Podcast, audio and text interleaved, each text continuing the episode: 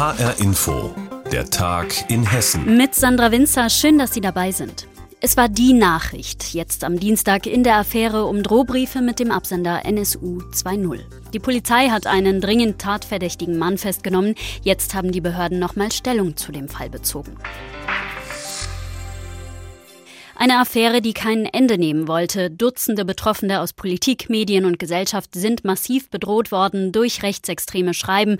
Der mutmaßliche Verfasser soll 53 Jahre alt sein und arbeitslos. Welche Neuigkeiten es jetzt gegeben hat, darüber hat mein Kollege Sebastian Schreiber mit Frank Angermund gesprochen. Er hat die Pressekonferenz der Behörden verfolgt. Was gibt es Neues nach der Festnahme des mutmaßlichen Täters?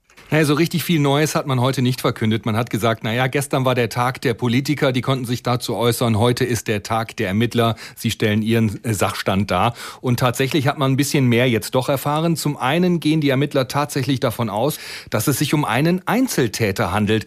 Es gäbe keine Belege, keine Hinweise, dass er irgendeinen Bezug zu Polizisten hätte. Er hätte ganz alleine gehandelt, äh, wäre auch alleine an die personenbezogenen Daten für die Drohschreiben bekommen. Man geht davon aus, dass er für alle Drohschreiben verantwortlich ist, die mit NSU 2.0 unterzeichnet worden sind.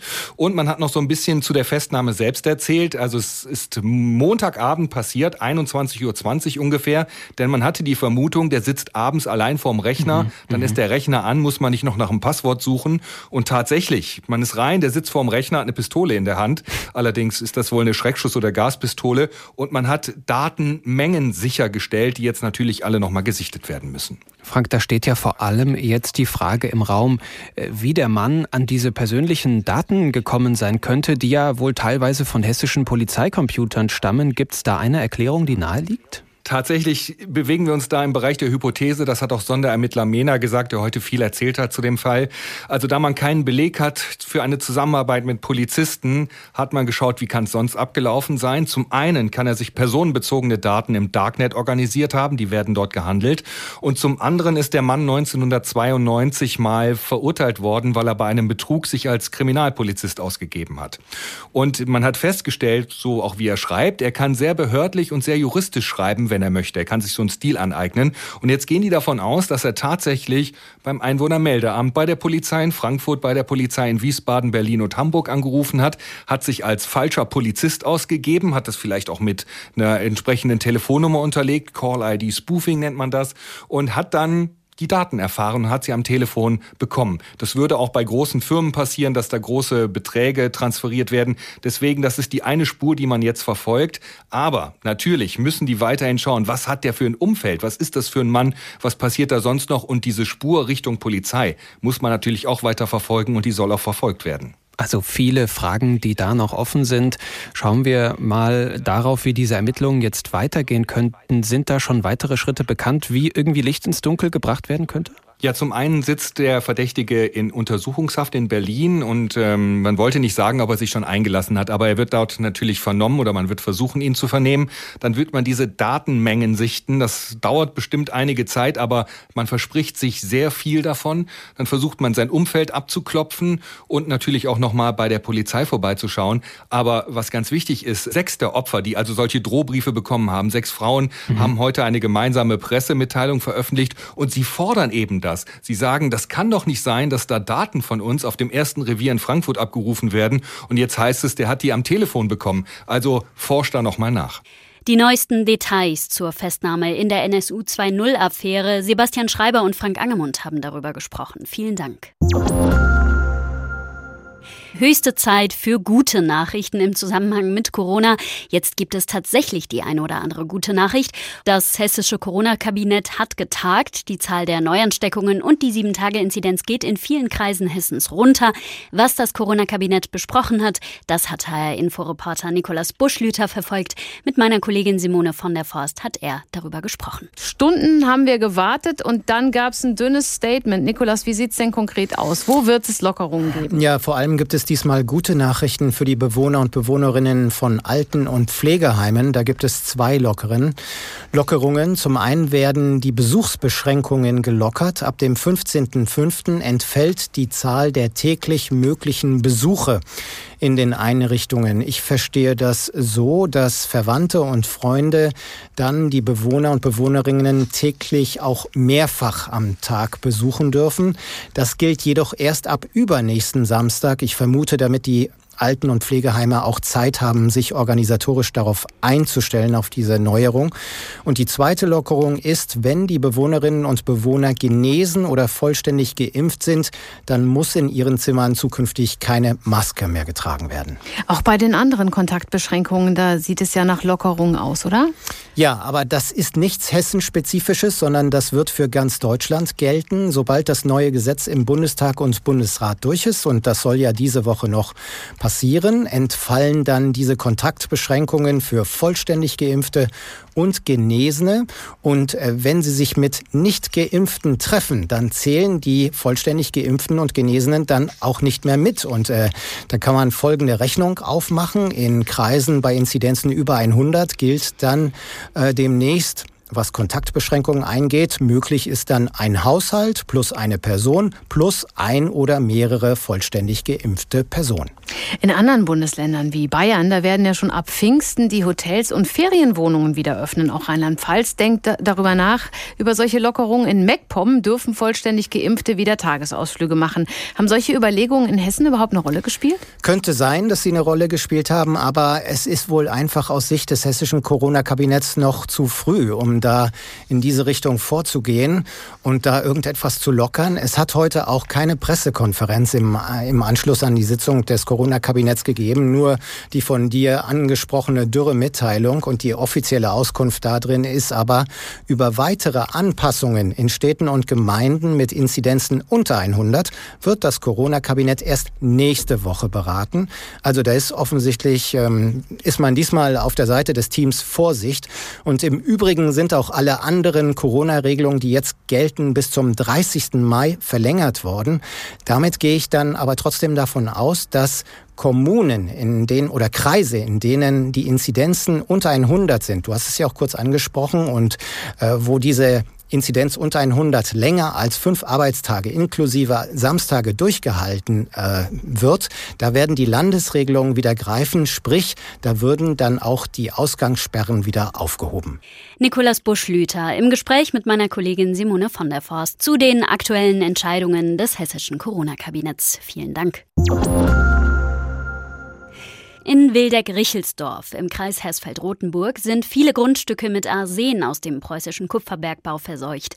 Die Frage dort ist jetzt, wer zahlt die Sanierung? HR Hessen-Reporterin Petra Klostermann hat nachgefragt. Ein Gutachten ergibt, das Land Hessen sieht sich nicht als Verursacher. Demnach müssten die Betroffenen die Sanierung selber zahlen. Carla Hoffmann rechnet mit 90.000 Euro für ihr Grundstück. Ich finde es ganz schön unfair, weil wir für Sachen bestraft werden, die wir nicht verbrochen haben und sollen dafür noch bezahlen. Also das ist eigentlich ungerecht. Ne? Und wir wissen ja eigentlich auch noch gar nicht, wie viel jeder bezahlen soll. Wir wissen zwar, dass das pro Quadratmeter 100 Euro kosten soll, aber keiner weiß, wie viel Quadratmeter eigentlich auf jedem Grundstück ausgetauscht werden muss. Jetzt hat Landrat Michael Koch angekündigt, mit insgesamt bis zu einer Viertelmillion Euro aus der Gemeindekasse zu helfen. Andreas Stunz. Ein Trost ist das ja schon in gewisser Weise, aber dafür, dass wir nichts dazu können, ist das doch ein bisschen wenig, was da kommt. Andreas Stunz rechnet für sich mit 20.000 bis 30.000 Euro Sanierungskosten. Wer hat das schon so einfach? Nein, ich müsste dann zur Bank gehen und Schulden aufnehmen in meinem Alter noch. Wer weiß, ob die mir was geben. Ist gut, da müsste ich eine neue Hypothek aufnehmen für mein Haus oder so, aber das mache ich nicht mehr. Und ich möchte auch für meine Nachfahren keinen Eintrag ins Grundbuch haben, dass das Grundstück eben belastet ist. Somit ist das Grundstück wertlos. Gell? Renate Korock hat ein 2000 Quadratmeter großes Grundstück. Ich bin ja froh, dass der Landrat sich schon bereit erklärt hat, da einzugreifen. Das finde ich auch sehr, sehr gut. Und jetzt ist auch die Frage, wollen alle Anlieger nun diese Erde ausgehoben haben. Denn eine direkte Gefahr geht ja jetzt von dieser Belastung nicht aus. Und dann natürlich, dass das Land auf jeden Fall mit dem Boot sitzt. Denn alleine kann das keine Gemeinde schultern und das kann auch allein kein Kreis schultern. Gemeindevorstand Daniel Stunz will sich mit dem Gutachten nicht zufrieden geben. Ob politische Gremien, die Richelsdorfer, der Ortsbeirat, die Gemeindevertretung. Wir werden versuchen, seitens der Gemeinde eine Petition nochmals auf den Weg zu bringen. Und wir werden alle Hebel in Bewegung setzen und unsere Politiker, die uns in Wiesbaden auch vertreten, damit beauftragen, hier für Richelsdorf auch noch einiges umzusetzen, was uns auch weiterhilft. Nach Himmelfahrt will das Regierungspräsidium Kassel mit den Betroffenen Lösungen suchen. Petra Klostermann aus Richelsdorf, wo viele Grundstücke mit Arsen belastet sind. Vielen ist das offenbar gar nicht bewusst, aber im Alter sollte man sich anders ernähren als in jungen Jahren. Denn der Körper verändert sich, er braucht weniger Energie, bedeutet viel Gemüse essen und weniger Weißbrot. Die Verbraucherzentrale Hessen will darüber informieren, in Online-Seminaren zum Beispiel, und unsere Reporterin Andrea Bonhagen stellt uns die wichtigsten Informationen zum richtigen Essen im Alter vor. Außerdem hat sie Menschen in Wiesbaden gefragt, was die so essen im Alter. Ich esse gern Bratkartoffeln, ich esse gern Bratwurst. Toastbrot, Marmelade und Honig, ganz wichtig. Obstkuchen mit Erdbeeren, Birnen ganz gerne. Okay. Wollen wir gerade ein essen? Ja. ja, aber das Café hat zu. Die Dame weiß, dass sie sich nicht besonders gesund ernährt, aber. Aber mir wird satt und es schmeckt. Darum geht's gern. Wenn man nur verzichtet, das kann ich nicht. Eine andere Frau erzählt, Gemüse kochen ist ihr zu anstrengend. Obst esse ich alles. Äpfel, Bananen, Kiwi, alles, was der Laden so hergibt viel Brot, Vollkornbrot, ein Roggenvollkorn. Und dieser Mann ernährt sich richtig gesund. Wenig Fleisch, Gemüse, Salat, vieles. Ich werde dieses Jahr 80. Ich hatte drei Herzinfarkte und seitdem muss ich mich an allem dran halten, was ich so an Ernährung zu mir nehme. Ne? Seine Frau isst. Das Gleiche, ich muss ja für ihn kochen. so viel Kartoffeln, wie mein Mann isst. Wenn ich die essen würde, würde ich jetzt etwas runder sein, meint sie. Es gibt tatsächlich Unterschiede. Frauen brauchen weniger Energie als Männer. Und grundsätzlich gilt, ab 65 Jahren verbraucht der Körper ein Viertel weniger Energie als in jungen Jahren.